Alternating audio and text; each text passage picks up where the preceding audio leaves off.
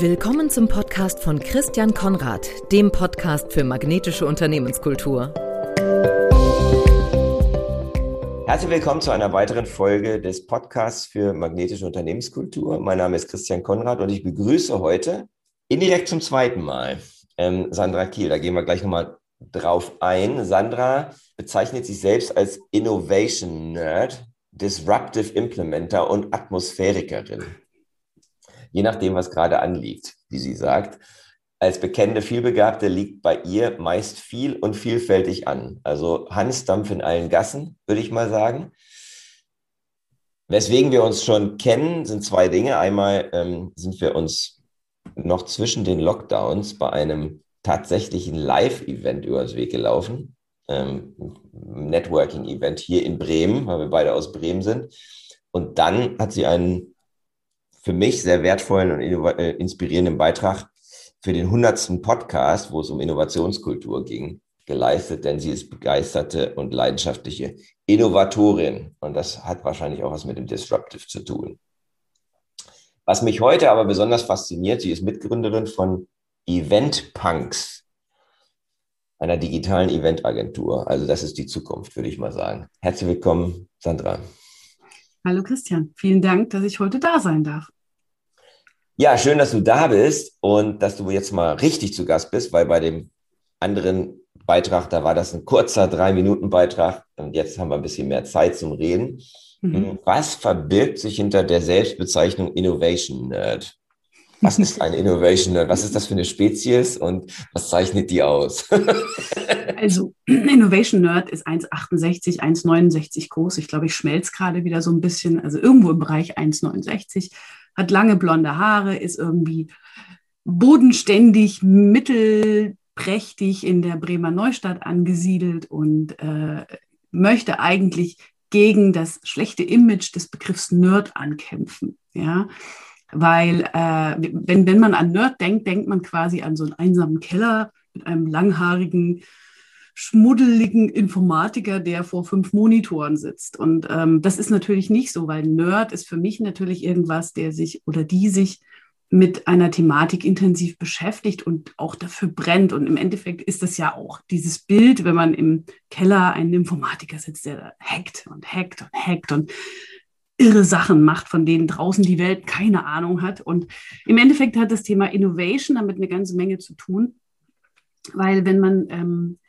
so, so permanent in dieser, in dieser Denke ist, wo ist das nächste Neue, wo ist das nächste Geniale, wo ist das nächste Weltverändernde, mhm. dann ist man ja eigentlich auch sowas wie so ein Nerd, nur halt mit blonden langen Haaren und eben nicht im Keller, sondern irgendwo auf der Welt unterwegs. Und, mhm. und, äh, das, und das hat mich eigentlich so ähm, irgendwann mal 2018 so richtig erwischt, als ich festgestellt habe, dass äh, ich aus verschiedensten Dingen, die ich kenne, Dinge zusammenbringen kann, die dann irgendwas Neues ergeben. Und das ist eigentlich Innovation, ne? Genau. Ne? Also Innovation Und, ist ja immer das, zusammen, das neue Zusammensetzen äh, von bestehenden Dingen. Also genau. Das ganz Neue, was noch nie, nie, nie, nie da war, mhm. das ist ähm, in den meisten Fällen eine Illusion. Also ich habe mal, ich hatte Zufall. ein Buch zu Wissenschaftstheorie gelesen im Studium und da sagte der Autor, wir stehen auf den Schultern von Giganten.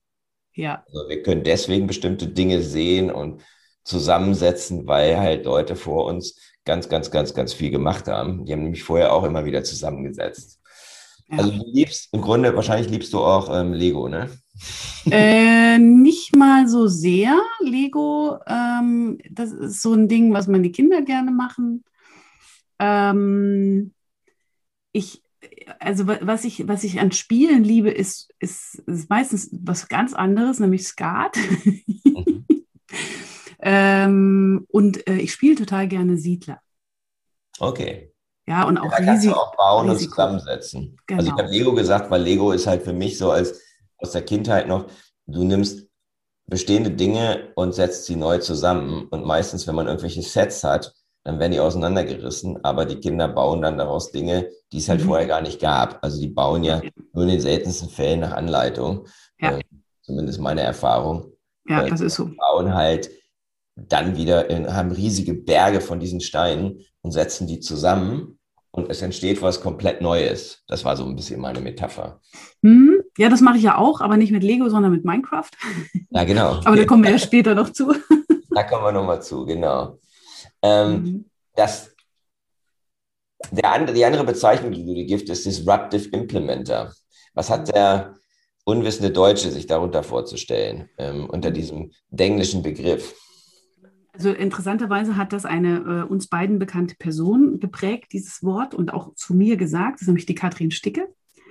Ah, okay. Ähm, genau. Und war, genau. Richtig, die auch bei dir im Podcast war. Und interessanterweise, ähm, solche Wörter entstehen immer, wenn wir zusammenarbeiten. Also wenn wir anfangen, zusammen zu denken. Ja, und äh, wenn wir denken, hinterfragen wir. Und wenn wir hinterfragen, äh, geht das auch manchmal wirklich in die Tiefe. Und dann entstehen tatsächlich so verrückte Ideen, ja, also wirklich so disruptive Ideen, so Dinge, die es vorher noch nicht gab. Und mhm. äh, unter anderem ist eben das ganze Thema Minecraft Serious Game so entstanden, weil wir eben einfach gesagt haben, oh Mann, es muss doch noch was anderes geben, als immer nur Spielen mit den Kindern und, ne, und, mhm. und dann habe ich angefangen zu spielen zum Beispiel und dann habe ich festgestellt, das Spiel ist total gut geeignet, um Business-Kontext darzustellen. Warum machen wir das nicht einfach mal? Ne? Und also normalerweise kommst du auf solche Ideen nicht, es sei denn, du fängst halt an, in eine Diskussion zu gehen, was zu hinterfragen, so einen Status quo auch in Frage zu stellen und, und nicht einfach hinzunehmen und zu sagen, es gibt Lego Serious Play, wunderbar,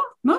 Mhm. Ähm, aber im digitalen Raum kann man Lego Serious Play nicht wirklich spielen, es sei denn, du zeigst ja deine Figuren so vor ne, im, im Monitor, ja. äh, während du halt im, im, im Minecraft äh, ja auch nur Steine und Blöcke hast, also auch nur abstrakt bist. Mhm. Und, und so kam halt diese Idee. Und Disruptive Implementer, da, da gibt es viele Beispiele dafür. Ich glaube, das würde den Podcast sprengen, wenn wir die Beispiele rausfinden oder wenn ich die okay. alle aufzähle, die jetzt in 2020 so dadurch oder 2020, 2021 durch Gespräche im Netzwerk entstanden sind. Und das ist eigentlich so das, das, das Hauptthema, wenn man im Netzwerk unterwegs ist. Ne? Zum, also ich bin ja nun viel bei LinkedIn unterwegs. Da lernt man Menschen kennen, kommt mit denen ins Gespräch, so wie wir. Und daraus ergeben sich auf einmal neue Ideen. Ne? Also der eine weiß das eine, der andere weiß das andere. Und zusammen hat man auf einmal dieses, ah, das geht? Das hätte ich nie gedacht. Oh, los, wir probieren es aus. Ne?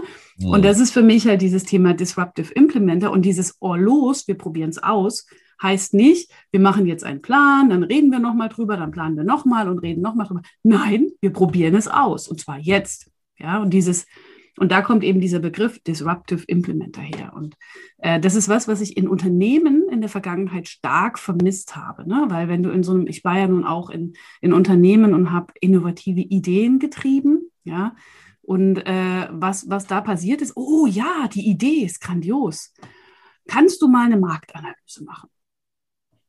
Kannst du mal einen Businessplan erstellen? Wenn wir was Valides vorliegen haben, dann können wir auch in die Umsetzung gehen. Ja? Das, ist das, das ist das Modell aus den 90ern des vorigen Jahrhunderts, ne?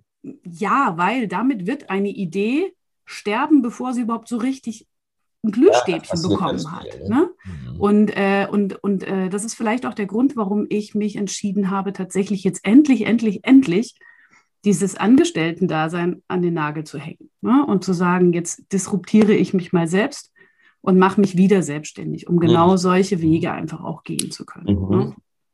Weil ich weil ich verzweifle daran. Ich verzweifle, ich bin wirklich da so, so daran verzweifelt, immer mit Ideen zu kommen, die eigentlich grandios sind, die, wenn ich sie selber entscheiden könnte, sofort umsetzen würde, aber die halt immer an, an solchen Themen, wir hatten es ja auch in der Podcast-Folge in der hundertsten, ne? Ähm, was bedeutet es eigentlich, innovativ zu sein im Unternehmen und äh, ein, ein Thema ist natürlich eine entsprechende Kultur und auch eine Mut- und Risikokultur und keine, und keine Fehlermachkultur oder wie nennt man sie so schön?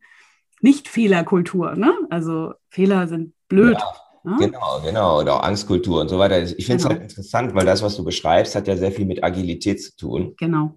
Ähm, und das, was da, dieses ganze Analysieren vorher und so weiter, das macht halt die, das macht halt das Tun kaputt, weil es macht auch dann keinen Spaß. Ich glaube, so ein Disruptive Implementer, mhm. der, der sitzt nicht gerne da und baut Excel-Sheets. Abgesehen davon ist es irre teuer. Also, also du musst dir nochmal überlegen. Kostet, ja. Also du hast eine Idee, du setzt diese Idee um. Das Umsetzen der Idee kostet, lass es mich einfach mal so am Beispiel sagen. Der, der erste, die erste Umsetzung dieser Idee, wir, braucht man nicht mal von einem MVP zu sprechen, sondern von einem Mockup. So ein Mockup kostet vielleicht einen Tag Arbeit. Ja, ein Tag Arbeit, 1000 Euro. So. Mhm.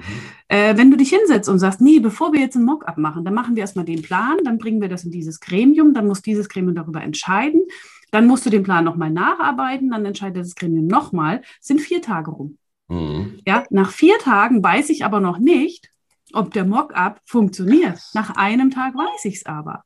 Ja, und warum bitte sollte ich, also das frage ich mich jetzt als unternehmerisch denkende Frau, warum sollte ich nicht eher einen Tag ins Risiko gehen, als vier Tage auf alle Fälle verschwenden?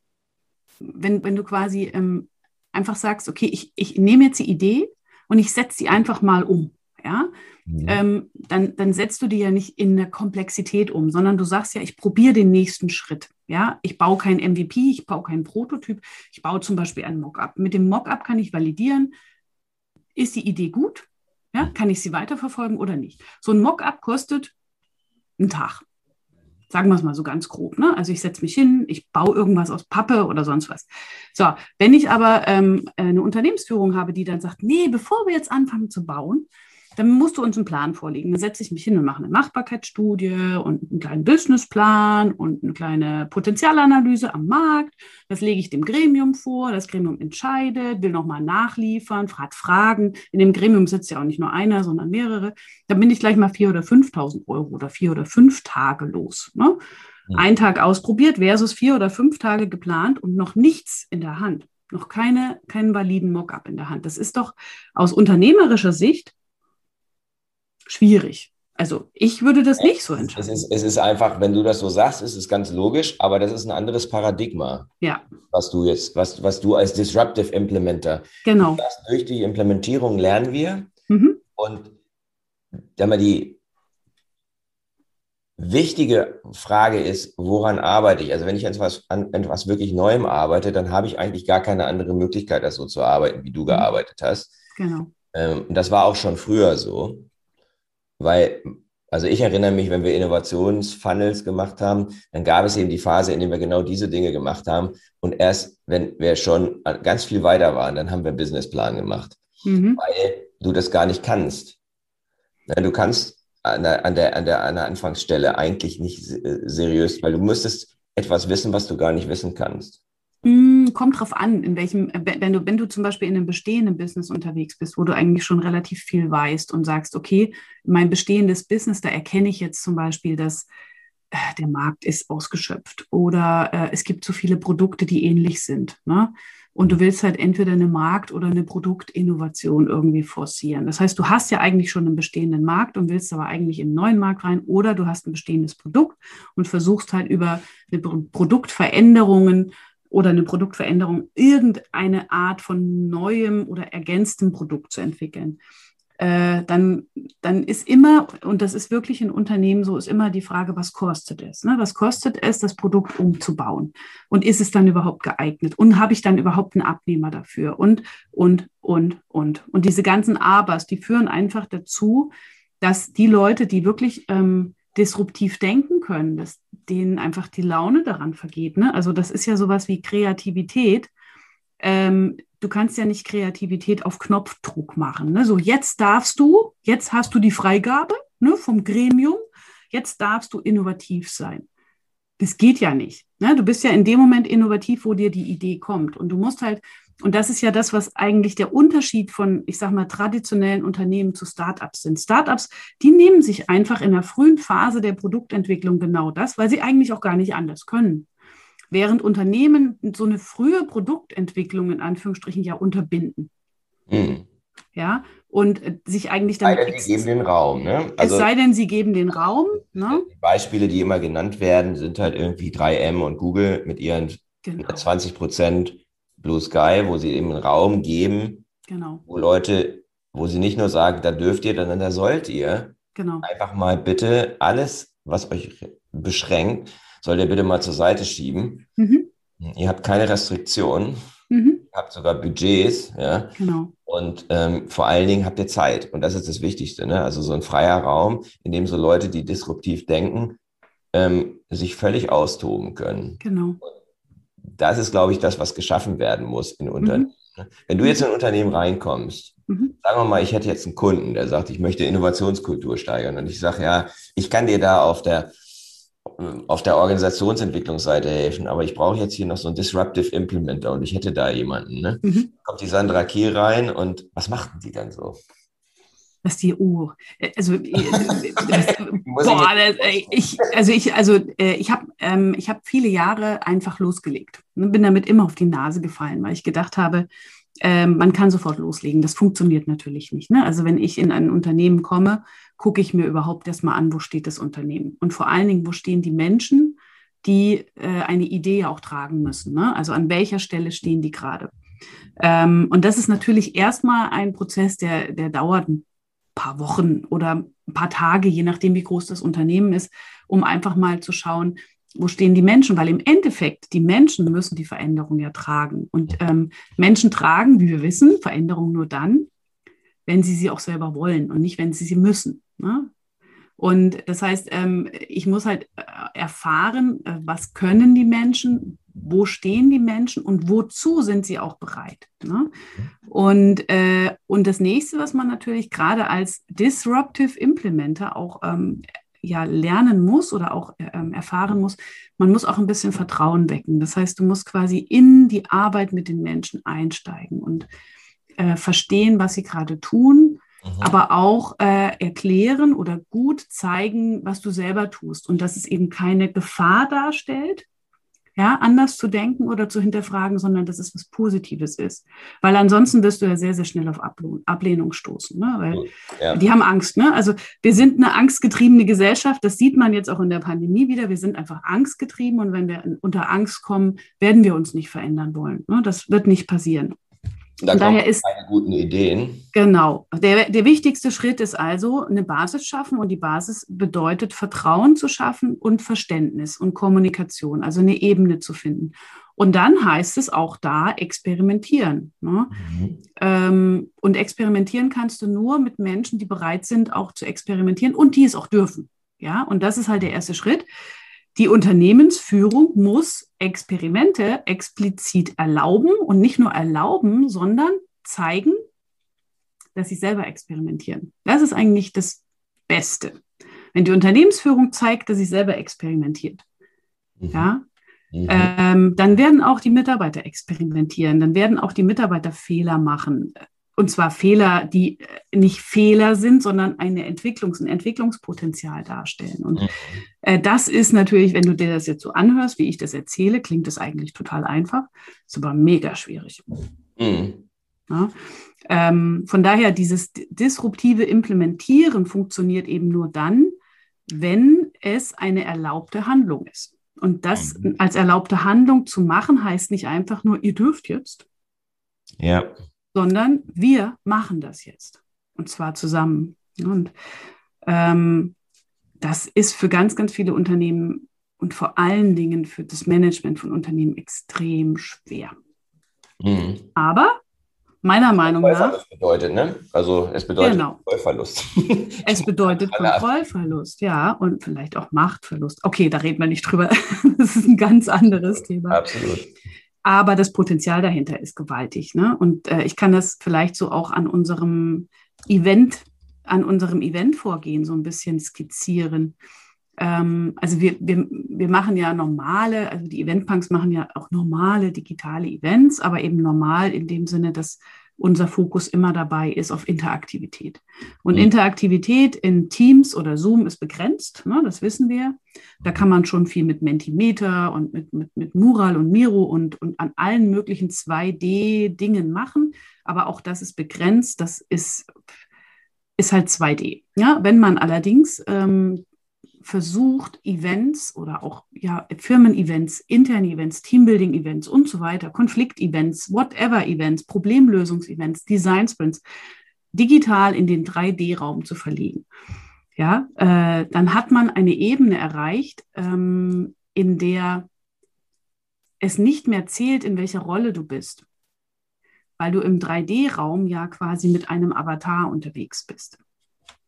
Da gibt es zwar immer noch den Namen, aber Namen sind dort nicht so wichtig, sondern dein Avatar ist wichtig und was du machst ist wichtig und wie du miteinander interagierst ist wichtig. Mhm.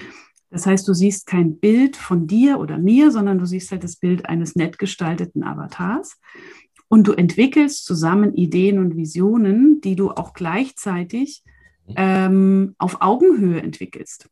Ja, und dieses auf Augenhöhe entwickeln, spielerisch auf Augenhöhe entwickeln, das ist, ähm, das ist etwas, wo ich in den letzten Monaten einen ganz, ganz starken Fokus erlebt habe, was auch Führungskräfte auf einmal total spannend finden.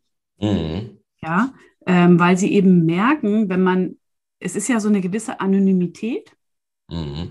die aber eben nicht zum Kontrollverlust führt, sondern sie ist in einer anderen Welt. Ne? Sie ist in, in der digitalen 3D-Welt und nicht mehr in der realen Welt.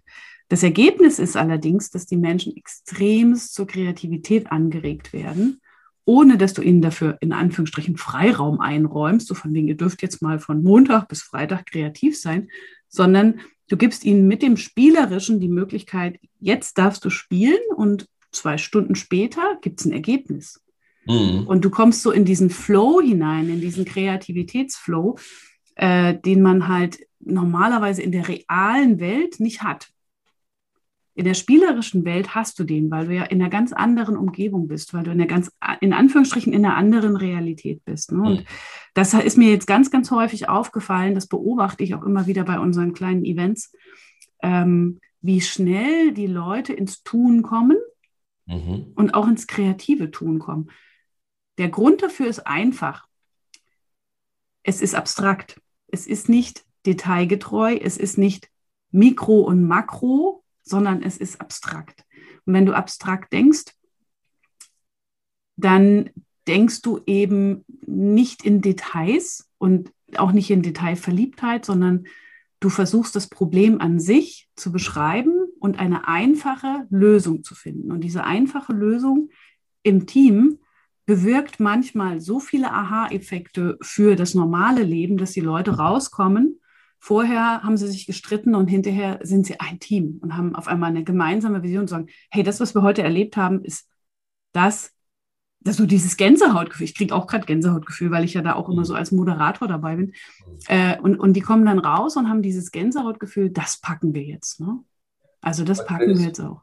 Das finde ich, find ich sehr spannend. Würdest du sagen, das ist im virtuellen Raum sogar leichter möglich als im als im Realen, im, wenn wir face-to-face in einem Raum sitzen. Ja, und zwar aus zwei Gründen. Ähm, Im Realen sitzen wir uns gegenüber und wir sind Menschen. Mhm. Und Menschen haben Bevorzugungen und Abneigungen. Ne? Das mhm. liegt in Größe, Gewicht, Aussehen, Geschlecht. Also wir haben einfach, ganz ehrlich, wir haben Vorurteile. Und das ist auch nicht schlimm. Das gehört zu uns als Mensch. Ne? Unconscious ähm, Bias ist überall vorhanden. Ne? Das, da, ja, und, und jeder, der sagt, wir legen das jetzt ab, der wird, das ist Blödsinn, das geht nicht. Man kann das nicht ablegen. Ne? Also ich mag Menschen, die so aussehen und ich mag andere Menschen nicht, die vielleicht so aussehen. Ne? Das ist einfach so und das, das müssen wir einfach akzeptieren. Im virtuellen Raum sind aber diese ganzen Befindlichkeiten nicht, diese ganzen Bevorzugungen nicht, weil man ja eigentlich ähm, Mhm. Du hast ja keinen realen Menschen vor dir, ja, die Stimme ist real, du kennst den Menschen dahinter auch, aber du agierst anders miteinander, weil dich diese Eindrücke, die dich eigentlich davon abhalten, zusammenzuarbeiten, die sind nicht da. Mhm. Ja? Sondern äh, was da ist, ist das Spielerische. Und wir wissen alle, wir waren mal Kinder und alle Kinder haben es geliebt zu spielen. Mhm. Okay, das ist das Zweite. Ne? Das kann man natürlich auch live machen. Also Serious Game genau. Ist, funktioniert ja auch live. Ne? Das funktioniert auch live und das funktioniert auch live wunderbar. Aber auch da hast du wieder das Gesicht, den Tisch, den Geruch, die, das Zusammensein, also all diese Sachen, die uns irgendwo an irgendeiner Stelle davon abhalten. Für mich immer so ein typisches Beispiel ist, du kommst zu einer Konferenz. Offline. Ne? Stell dir einfach vor, großes Konferenzzentrum. Du checkst ein, dann hast du dein Badget bekommen, dann gehst du hinter, da wo die Kaffeetheke ist, ne, wo dieser riesengroße Raum ist, wo dann quasi vorher dieses Get-Together ist, bevor es dann in die Konferenz geht. Und dann gehst du da rein. Du bist, angenommen, du bist alleine. Du gehst da rein Und ich als Frau würde jetzt zum Beispiel sagen, okay, ich check mal ab, wo ich mich hinstellen könnte, was mir am sympathischsten ist. Ja, also ich checke ab, was mir am sympathischsten ist. Und da gehe ich dann hin. Ich checke nicht ab, also ich, es ist einfach, das ist menschlich. Ne? Ich suche mir die, die mir vom Aussehen her am sympathischsten erscheinen, vom Eindruck, vom Gesichtseindruck, von whatever. Ne? Und das ist mein Empfinden aus meiner Erfahrung heraus. Ich vernachlässige damit wahrscheinlich Menschen, die mir auf den ersten Blick nicht sympathisch sind, aber wahnsinnig sympathisch sein könnten, wenn ich nicht meine meine Gefühle äh, berücksichtigen würde. So, das heißt, ich gehe halt zu einem Tisch und lerne Menschen kennen, die mir äußerlich sympathisch sind, aber innerlich vielleicht gar nicht mein Wertegefüge haben. Mhm. Ja, während ich im digitalen Raum, im, im ich sag mal 3D-Raum, im anonymen digitalen Raum, achte ich nicht auf Aussehen, auf Größe, auf was auch immer, sondern ich achte eigentlich im ersten Schritt auf, äh, was macht derjenige? Wie agiert derjenige? Ja. ja, und im Agieren siehst du, oh ja, so würde ich das auch bauen ja, so hätte ich auch gedacht. Ja, das hätte ich auch als erstes gemacht. Das heißt, du guckst eigentlich eher auf das, was du nicht siehst, nämlich auf die Werte ne? und auf die Art und Weise der Arbeit oder auf die Art und Weise des Agierens und Reagierens. Und äh, das macht eben, das macht dort an der Stelle auch die Geschwindigkeit aus, mit der man auf einmal sich versteht, ohne sich zu kennen. Ich finde das spannend, weil das ist etwas, was, glaube ich, wenige sehen, dass es eben Vorteile gibt in der virtuellen Welt versus der realen Welt. Also im Augenblick nehme ich wahr äh, von vielen, die begeistert waren über Homeoffice und das virtuelle Arbeiten in den ersten Monaten, ähm, mhm. nach, nach, nach März 2020, und die jetzt feststellen, wir driften auseinander. Wir ähm, haben diese informellen Begegnungen an der Kaffeemaschine oder das After-Work-Bier und so weiter. Das haben wir jetzt seit einem Jahr nicht mehr gehabt. Mhm. In ganz vielen Fällen. Und wir verlieren uns irgendwie mhm. aus den Augen und wir haben ein Back-to-Back-Zoom oder Teams-Meeting nach dem anderen. Das heißt, wir sehen uns schon, aber wir, wir sehen uns, nicht. eigentlich nicht mehr. Wir fühlen uns nicht mehr, genau. Genau, wir fühlen uns nicht mehr und diese informelle Ebene, die fehlt uns komplett. Ja, ja, es ist so. Wenn ihr jetzt über bei Eventpunks Events macht. Da macht mhm. er natürlich solche Innovationsdinge und Innovationsevents. Ich würde aber gerne mal einen Schritt zurück und, und da verstehe ich das auch mit dem, mit dem, also ich verstehe es zumindest kognitiv. Ne? Ich, mhm.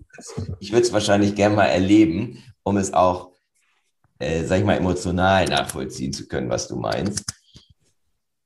Was kann, wie können digitale Events, wie könnt ihr zum Beispiel mit euren Tools von Eventpunks wie könnt ihr Unternehmen helfen, diese, dieses Defizit, was ich jetzt gerade aufstelle, also, also ich nenne das sozusagen eine Erosion der, der, der, der Beziehungsebene. Mhm. Funktionieren alle noch ganz gut. Mhm. Wir wissen aber alle, dass eigentlich dieses Funktionieren abhängt davon, dass wir auch eine gute Verbindung untereinander ja. haben. Also ich nenne das Verbindung kommt vor Inhalt. Verbindung muss erst da sein und dann können wir inhaltlich tolle Sachen machen. Mhm. Wenn dann die Verbindung irgendwann weg ist und noch leben wir sozusagen vom Kredit mhm. bis davor, mhm. dann wird es echt schwierig. Ne? Dann wird es echt schwierig. Und wie können wir digitale Tools nutzen, um diese Verbindung wieder zu stärken?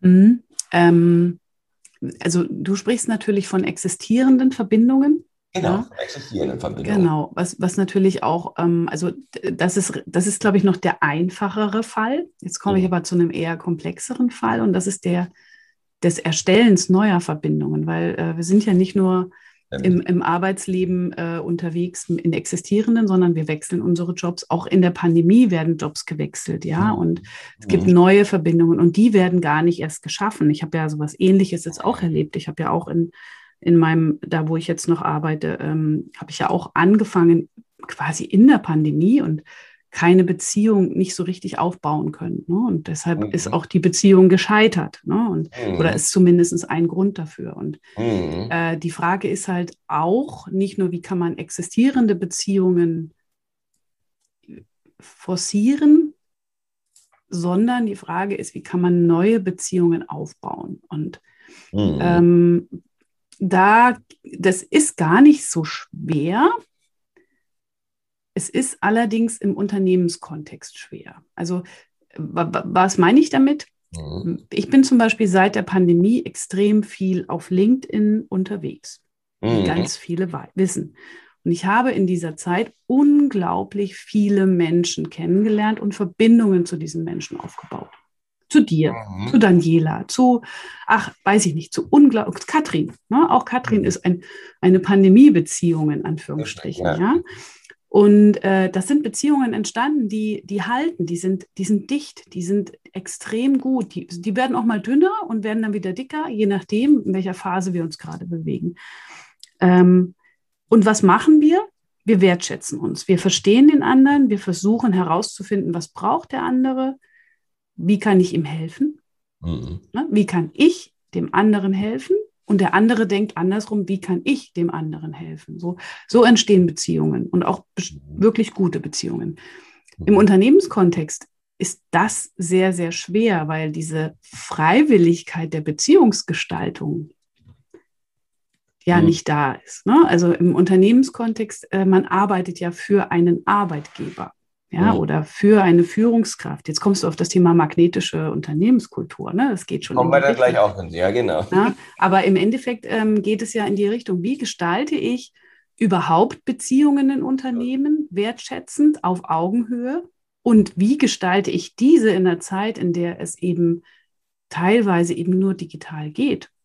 Ja, und ähm, da muss man halt überlegen, also Zoom-Meetings oder Team-Meetings sind nicht die Lösung. Und ich liebe Teams. Ich bin ja ein absoluter Teams-Verfechter, ja. Mhm. Ähm, und ich liebe diesen Together-Mode und all diese Spielereien, die man inzwischen machen kann, die auch eben erstmal ganz viel Gefühle und Emotionen auslösen beim ersten Mal, beim zweiten Mal auch noch und auch noch beim dritten Mal, aber dann irgendwann auch langweilig werden, ja.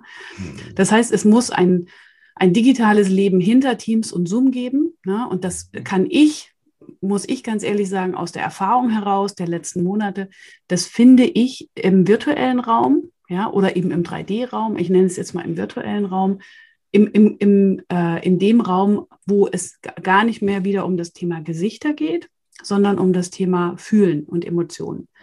Und du brauchst keine Gesichter, du brauchst auch keine realen Gesichter, um Emotionen zu empfinden. Ich, hab, mhm. ich, ich verbringe zum Beispiel sehr viel Zeit in der, in der Virtual Reality auch, also in, in, in Event-Umgebungen für die, die uh, Virtual Reality sind. Die kann man sowohl 2D benutzen, mhm. als aber auch mit 3D-Brillen oder mit VR-Brillen. Und was dort, und das, das, kann, das kann man sehr, sehr schwer beschreiben, das muss man auch fühlen. Dort entstehen Emotionen und Beziehungen, weil man mit dem Körper in einem Raum gemeinsam steht. Ne? Also dein Körper und die Körper der anderen stehen dort im Raum als Avatare und du unterhältst dich mit einem anderen Menschen. Da ist ein Mensch dahinter, da ist eine Stimme dahinter, die kennst du auch, ja. Und da ist auch ein Unique Avatar dahinter, der auch immer wieder erkennbar ist. Es sei denn, die Leute ziehen sich mal um, ne? Aber ähm, es ist halt ein Avatar dahinter und und was da eben im digitalen Raum oder im virtuellen Raum entsteht, das sind halt Emotionen und Beziehungen. Ja? Mhm. Ähm, das ist schwer vorstellbar, wenn man das nicht mal erlebt und gefühlt hat, weil man im ersten Moment denkt, oh komm, hey, so ein Avatar, ehrlich jetzt, ist, das ist doch nicht besser als ein Zoom-Call. Doch, ist es. Mhm. Ja? Mhm. Und zwar aus zweierlei Gründen. In einem Zoom-Call guckst du dir ja meistens nicht mal so richtig ins Gesicht, weil mhm. du guckst in die Kamera oder du guckst eben nicht in die Kamera, sondern auf denjenigen. Ja. Du guckst also immer aneinander vorbei. Mhm. Ja, im virtuellen Raum hast du keine Kamera, sondern mhm. du guckst ins Gesicht. Und gute Umgebungen, und die werden ja von wirklich Tag zu Tag besser, haben Augenkontakt, haben Gestik und Mimik, auch wenn es eine Avatar-Gestik und Mimik ist, es ist eine Gestik und Mimik.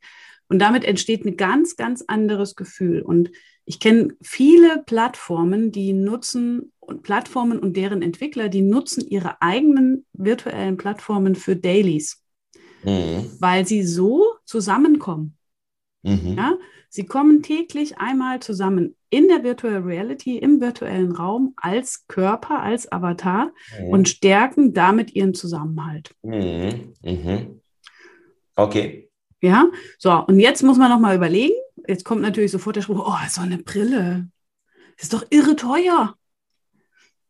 Ja, das könnte jetzt so von irgendwelchen Unternehmen kommen, abgesehen davon, dass es gerade Lieferschwierigkeiten gibt. Aber jetzt komme ich nochmal auf was Spannendes: Kosten. Ne? kosten.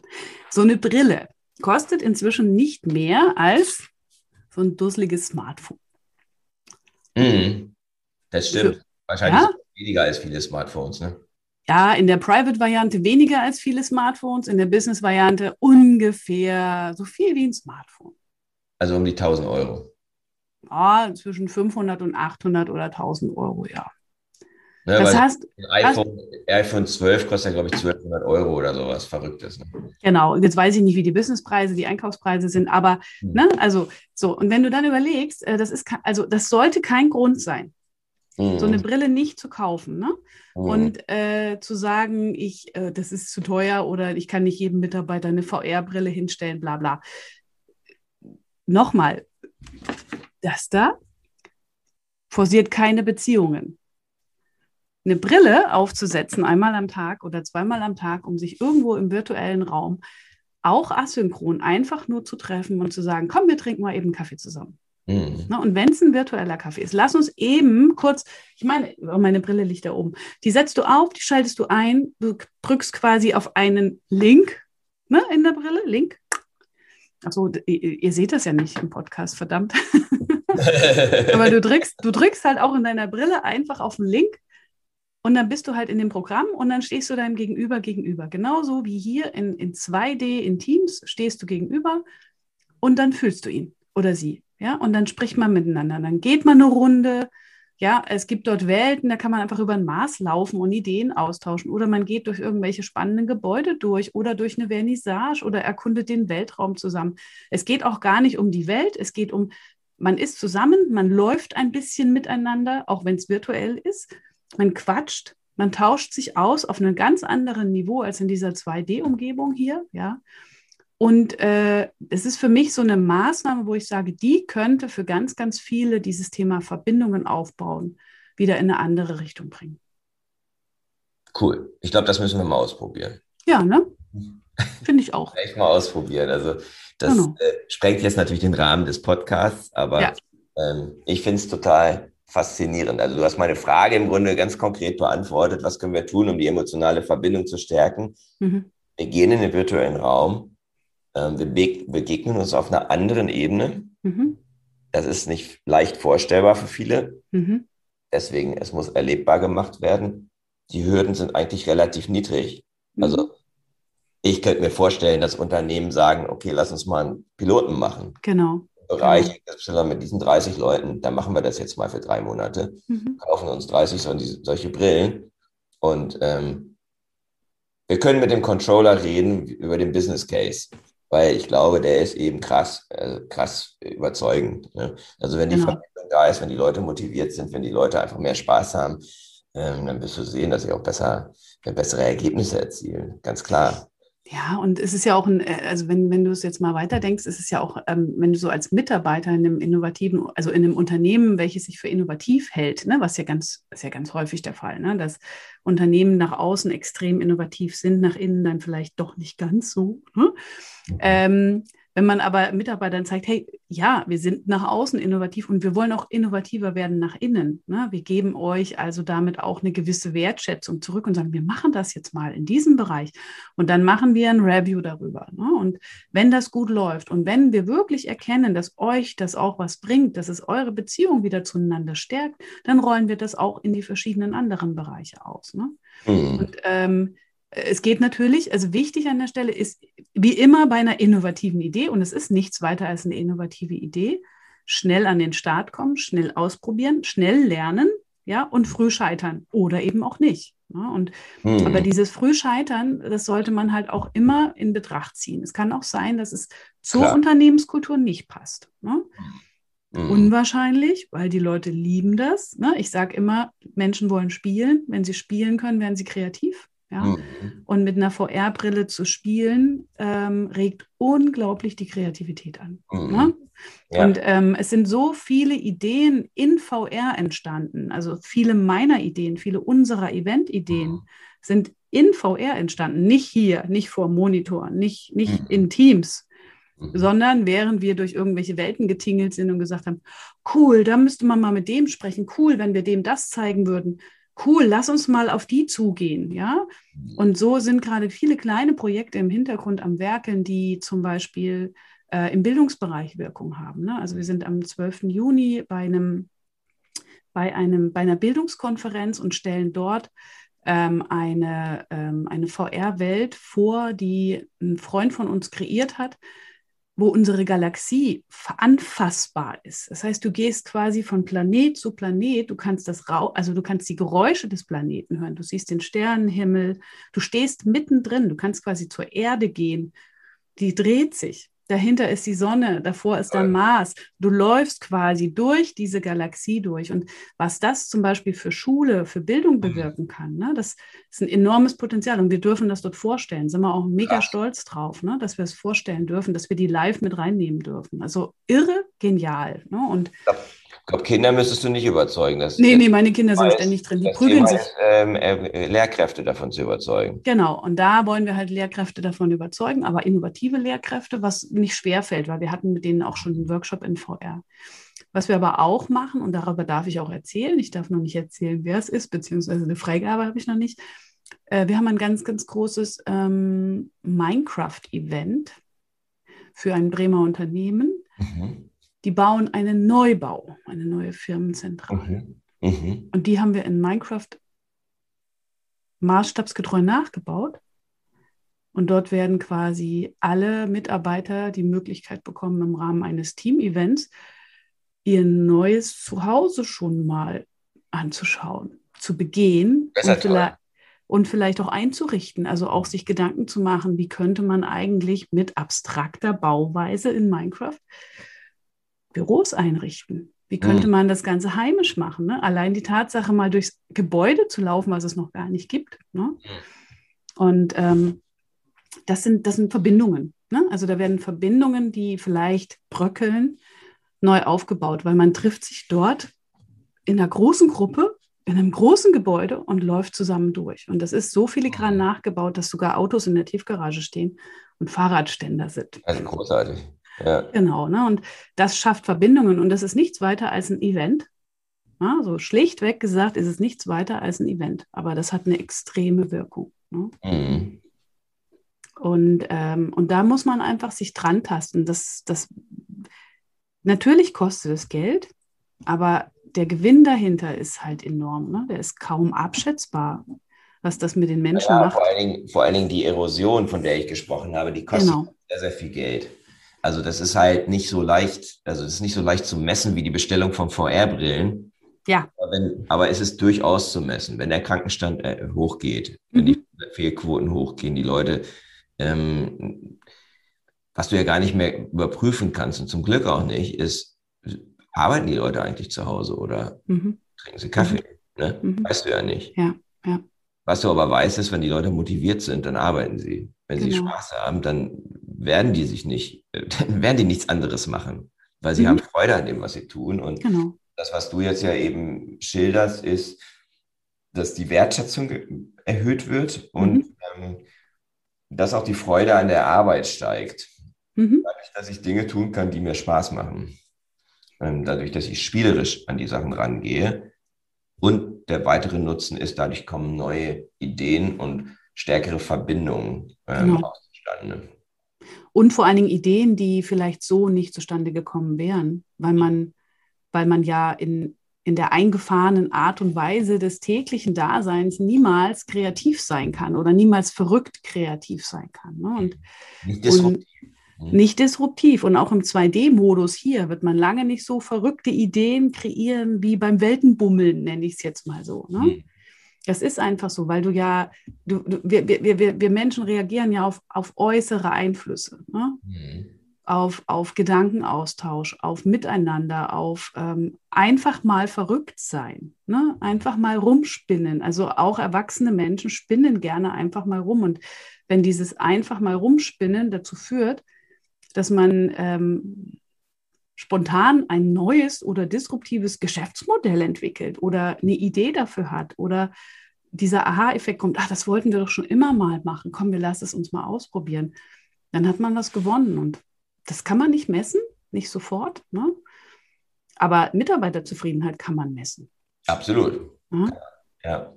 Und das ist entscheidend. Also man muss sich halt auf das fokussieren, was man messen kann. Und das sollte man auch wirklich ernsthaft tun.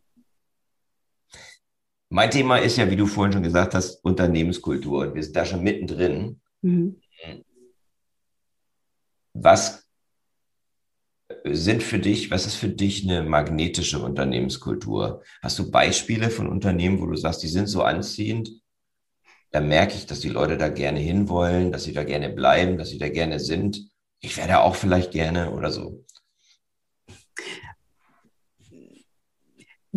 Also ja, zum Beispiel Microsoft. Also ne, Microsoft ist ein riesengroßes Unternehmen, aber wenn du, ich kenne inzwischen sehr, sehr, sehr viele Microsoft-Mitarbeiter durch, durch, mhm. die, durch die Teams-Events, durch Minecraft, durch Altspace. Also man, man kommt tatsächlich ganz häufig jetzt, ich mhm. zumindest mit Microsoft-Mitarbeitern ins Gespräch. Mhm. Und alles, was ich da höre und lese, also die Prozesse, klar, die sind halt die eines riesigen Unternehmens, aber die Freiheiten, die Möglichkeiten, das Denken, die Werte, mhm. ja, also alles das, wo, wo du zwischen den Zeilen merkst, die Leute sind begeistert, ne? Und das hat nicht nur was mit Employer Branding zu tun, sondern das hat was mit, mit ich bin begeisterter Microsoftler, ne? Ich, ich stehe für dieses Unternehmen und ich, ich gebe dafür alles. Das ist für mich so, so ein, so ein auch wenn es jetzt so ein, so ein Buzzword-Unternehmen ist, Microsoft, aber das steht für mich tatsächlich so für dieses, das, was ich in Deutschland an Microsoft-Mitarbeitern kennengelernt habe, da kannst du einfach diesen, die schwören Stein und Bein. Ne? Also mhm. die sind mit vollem Herzen Microsoft-Mitarbeiter. Mhm. Denen ist bewusst, dass sie ein großes Unternehmen sind, denen ist auch bewusst, dass sie lange Prozesse haben und viele Entscheidungsblabla, wie überall in großen Unternehmen. Aber die brennen für ihr Unternehmen. Ne? Mhm. Bist du mal in der ähm. Zentrale gewesen in München? Nee, nee. das ist schon so das ist cool. Ne? habe ich es noch nicht ich geschafft. Hab, ähm, ich habe, weil wir gerade darüber sprechen, ich habe vor, vor einigen Jahren ähm, ein Projekt gemacht und in der, in der Zeit des Projektes äh, sind die umgezogen. Mhm. Und das ist schon, also vorher war auch nicht schlecht, aber es war normal. Mhm. Und das ist einfach, das, das ist vielleicht einfach eher eine Metapher für das, was du beschreibst. Ne? Weil das war schon damals, ich glaube, das war 2016, sehr, sehr disruptiv, mhm. neue Konzept. Ne? Keiner, hat einen, keiner hat einen festen Arbeitsplatz mehr, waren weniger Arbeitsplätze als Mitarbeiter, weil die Mitarbeiter sollen auch im Homeoffice sein und sie sollen beim Kunden sein. Mhm. Ähm, durch den Rahmen, der geschaffen wird. Ne? Und es gibt mhm. dann eben unterschiedlichste Räume. Also das ist ja fast wie im virtuellen Raum. Ne? Du hast mhm. dann Räume, wo du eher kollaborativ bist, wo du ruhig arbeitest wo du spielst, wo du innovativ bist, wo du Meetings hast. Ja? Mhm. haben die diese riesigen Surface Boards da, wo du halt, ja, zwar 2D, aber wo du halt schon auch ein ganz anderes Erlebnis hast, als wenn wir jetzt am Laptop zusammensitzen, wo du Touchscreen hast und aber auf so, so einer riesigen Skala und genau. du gehst durch Türen und da ist Gesichtserkennung und also es ist alles so ja, es sind alles nicht Sachen, die sein müssen. Das ist eine aber andere Welt, wenn du da, zumindest war das, das sind schon, ja. auch schon ein paar Jahre her, da wird sich auch einiges getan haben. Ja. Aber es ist interessant, ne, was mhm. du beschreibst. Du, du, mhm. lernst diese Menschen jetzt im virtuellen Raum kennen, mhm. aber das, was du erzählst, löst bei mir was aus, was ich im, was ich im, im, mhm. im Live erlebt habe.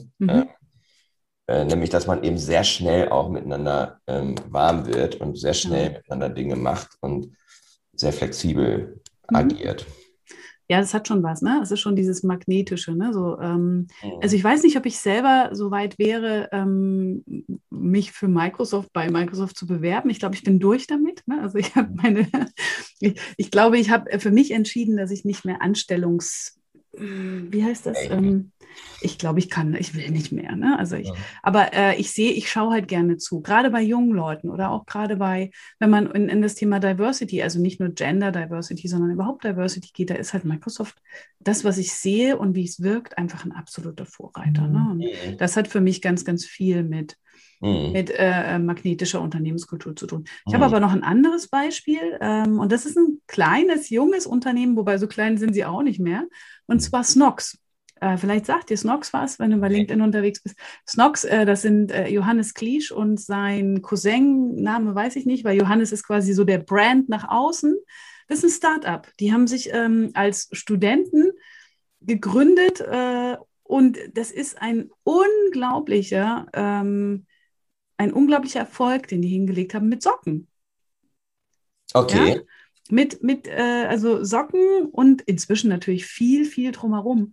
Und wenn du, wenn du da liest, ähm, also Johannes postet jeden Tag, ne? Also der mhm. postet jeden Tag, der ist quasi der, der Brand nach außen. Das ist immer noch, also gefühlt könnte der immer noch studieren, aber mhm. das ist halt inzwischen ein gestandener Entrepreneur, ja. Mhm. Und das macht einfach total viel Spaß, da immer die Insights zu lesen und zu lesen, wie die miteinander umgehen was die füreinander tun. Ne? Das ist so ein Augenhöhe-Unternehmen. Ob das wirklich so ist, kann ich dir nicht sagen. Aber das Bild, was nach außen erzeugt wird, wie die miteinander umgehen. ist Das aber ein typisches Start-up. Ne? Und cool. die wachsen und wachsen und wachsen, aber sie bringen alles, was sie erleben, nach außen. Sie zeigen, mhm. ne? sie zeigen die Entwicklung eines Unternehmens auf, sodass jeder profitieren kann. Ne? Und das ist für mich auch ganz viel Magnetismus, weil ähm, du klebst an Snox. Ne? Also ich klebe an Snox.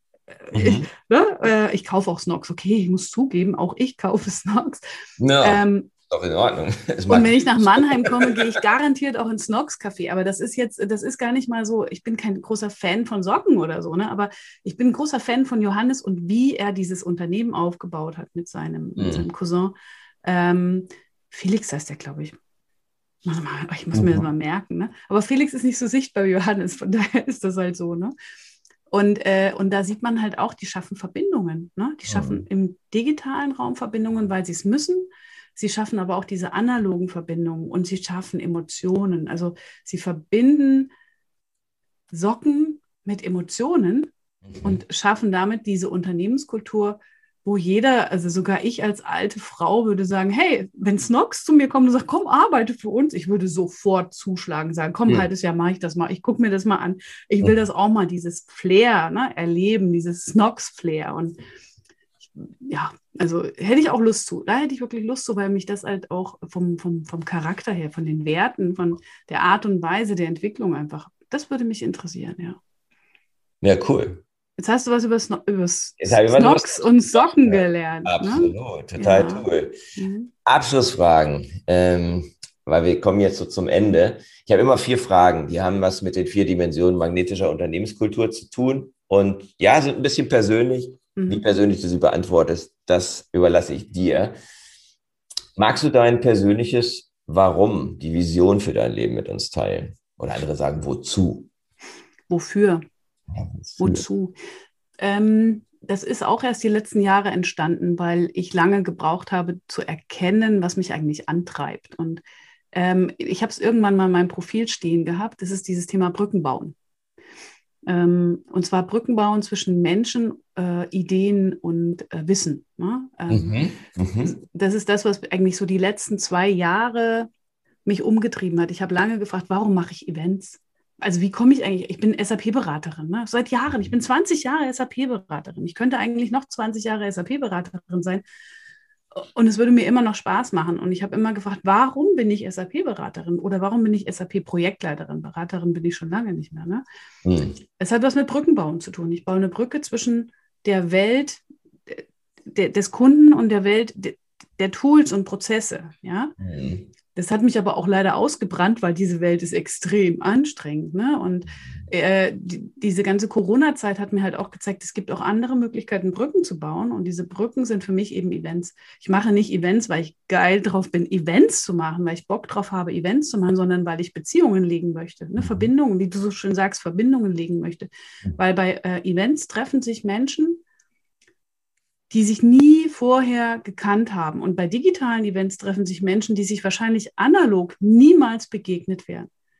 Ja, und es entstehen Verbindungen, die vielleicht analog auch nie entstanden wären, zwischen Menschen, die vielleicht aneinander vorbeigelaufen wären. Aber daraus entstehen manchmal wirklich großartige Sachen. Mhm. Und wenn ich das sehe, dann kriege ich Gänsehaut. Und als ich das ein paar Mal bemerkt habe, dass das die Gänsehaut bei mir, also wirklich Gänsehaut, ne, kann ich dir zeigen. Also Mhm. Ne, kribbelt gerade. Echte Gänsehaut. Echte Gänsehaut. Und, äh, und, und, da ist irgendwann ist mir bewusst geworden, das ist das, was mich antreibt. Ne? Also wenn ich, ja, ich will auch Geld verdienen. Ne? Keine Frage. Das will jeder. Meine Kinder wollen auch ein schönes Fahrrad haben. Ne? Also, mhm. aber ähm, der, der Antrieb ist tatsächlich ein anderer. Der Antrieb ist tatsächlich dieses Brückenbauen, dieses Verbindungen legen, wo, wo man eigentlich vielleicht keine vermutet hätte. Mhm. Und dann zu sehen, was daraus entsteht. Cool. Wo tankst du deine Energie? Weil bei allen oh. Die ich mit dir gehabt habe, habe ich immer das Gefühl gehabt, du bist immer voller Energie, ähm, voller Elan. Was ist deine Quelle? Ähm, aber definitiv erstmal das Thema Verbindungen legen. Also das, das, also ich glaube, das ist so eine, das, das gibt Energie zurück. Ich habe so mal irgendwann vor vielen Jahren so einen schönen Spruch gelesen. Äh, wenn du liebst, was du tust, musst du nie wieder arbeiten. Mhm. Mit dem Fokus auf musst. Ne? Also und äh, ich glaube, wenn man liebt, was man tut, ähm, ist der Energielieferant in dem, was man tut, schon mal da. Ne? Und ja. ansonsten äh, klar, ich habe zwei Kinder und ich liebe diese Kinder über alles und wir machen einfach wahnsinnig viel zusammen. Ich habe auch einen Mann, ja, habe ich auch, klar.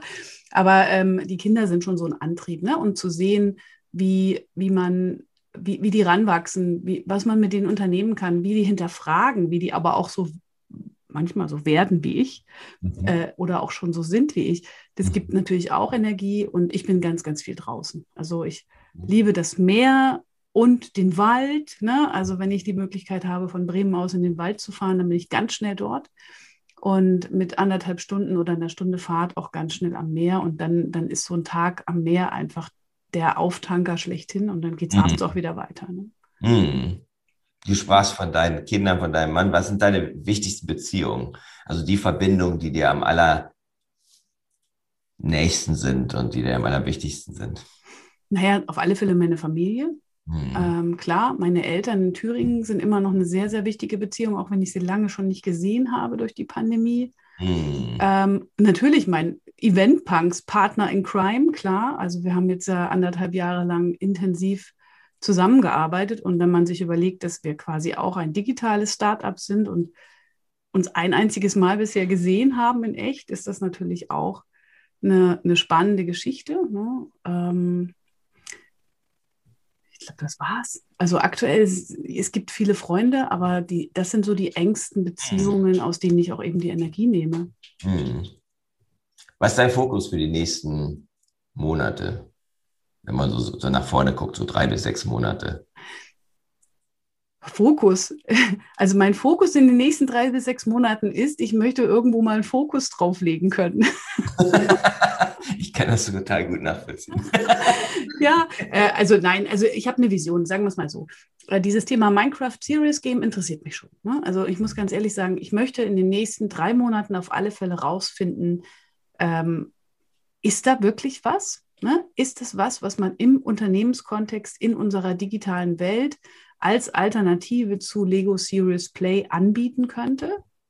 Steckt da wirklich was dahinter? Das würde ich gerne rausfinden und da werde ich intensiv dran arbeiten. Da werde ich auch investieren an der Stelle. Also Zeit und meinetwegen auch Geld, ja. Mhm. Das würde ich gerne rausfinden. Bei allen anderen Sachen bin ich überzeugt, dass es läuft. Das Thema digitale Events wird logischerweise im Sommer jetzt ein bisschen einschlafen, weil alle denken, juhu, ne? Im Herbst wird dann die, äh, die, wird dann, ich sag mal so, die, die Idee zurückkommen, ach verdammt nochmal, von zu Hause aus Events machen ist doch ganz cool. Ich nehme doch lieber wieder digital. Ne? Äh, wer weiß, was im Herbst sonst noch so ist. Und das Thema VR würde ich gerne fokussieren, aber es sind ja eigentlich schon wieder die drei Sachen, die total spannend sind. Aber, aber so im Fokus würde ich gerne rausfinden, was steckt hinter dieser Minecraft Series Game. Hm, klingt auch total spannend. Also eben mhm. das, was wie du das besprochen hast, äh, äh erzählt hast, ähm, ja. da gibt es viele Anwendungsmöglichkeiten. Definitiv. Wo findet man dich, wenn man dich sucht? Man findet dich nämlich. Ja, auf alle Fälle bei LinkedIn. Also bei mhm. LinkedIn bin ich, glaube ich, kaum noch zu übersehen. Auch wenn der Algorithmus sagt, äh, Badge heute nicht, dann gibt es immer Möglichkeiten, mich zu finden. Und natürlich in Bremen. Ich bin ja auch Local, LinkedIn Local Host in Bremen und wir werden definitiv, wenn es jetzt erlaubt ist, auch mal wieder ein LinkedIn Local in Bremen machen, also auch ein Offline. Mhm. Äh, in dem Moment, wo absehbar ist, dass wir irgendwie eine Location finden und sagen können, los, da, da, dürfen jetzt auch mal wieder sich mehr als zehn oder so treffen, dann werden wir das auf alle Fälle machen. Ne? Aber bei LinkedIn findet man mich und natürlich über die Eventpunks Homepage, klar. Aber die, die, ja, die ist bei LinkedIn zu finden.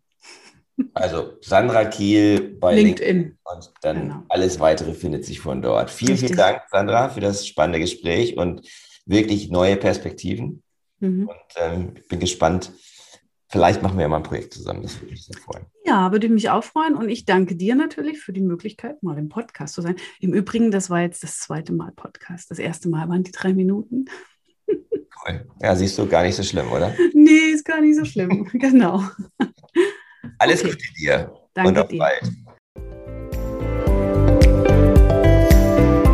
Das war der Podcast von Christian Konrad, der Podcast für magnetische Unternehmenskultur. Mit Impulsen, wie Unternehmen die passenden Mitarbeiter und die idealen Kunden anziehen.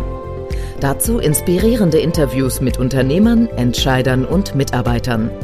Jeden Montag und Donnerstag auf Spotify, iTunes und dem Kanal Ihrer Wahl. Bitte empfehlen Sie den Podcast weiter und unterstützen Sie Christian Konrads Arbeit durch eine Bewertung auf iTunes.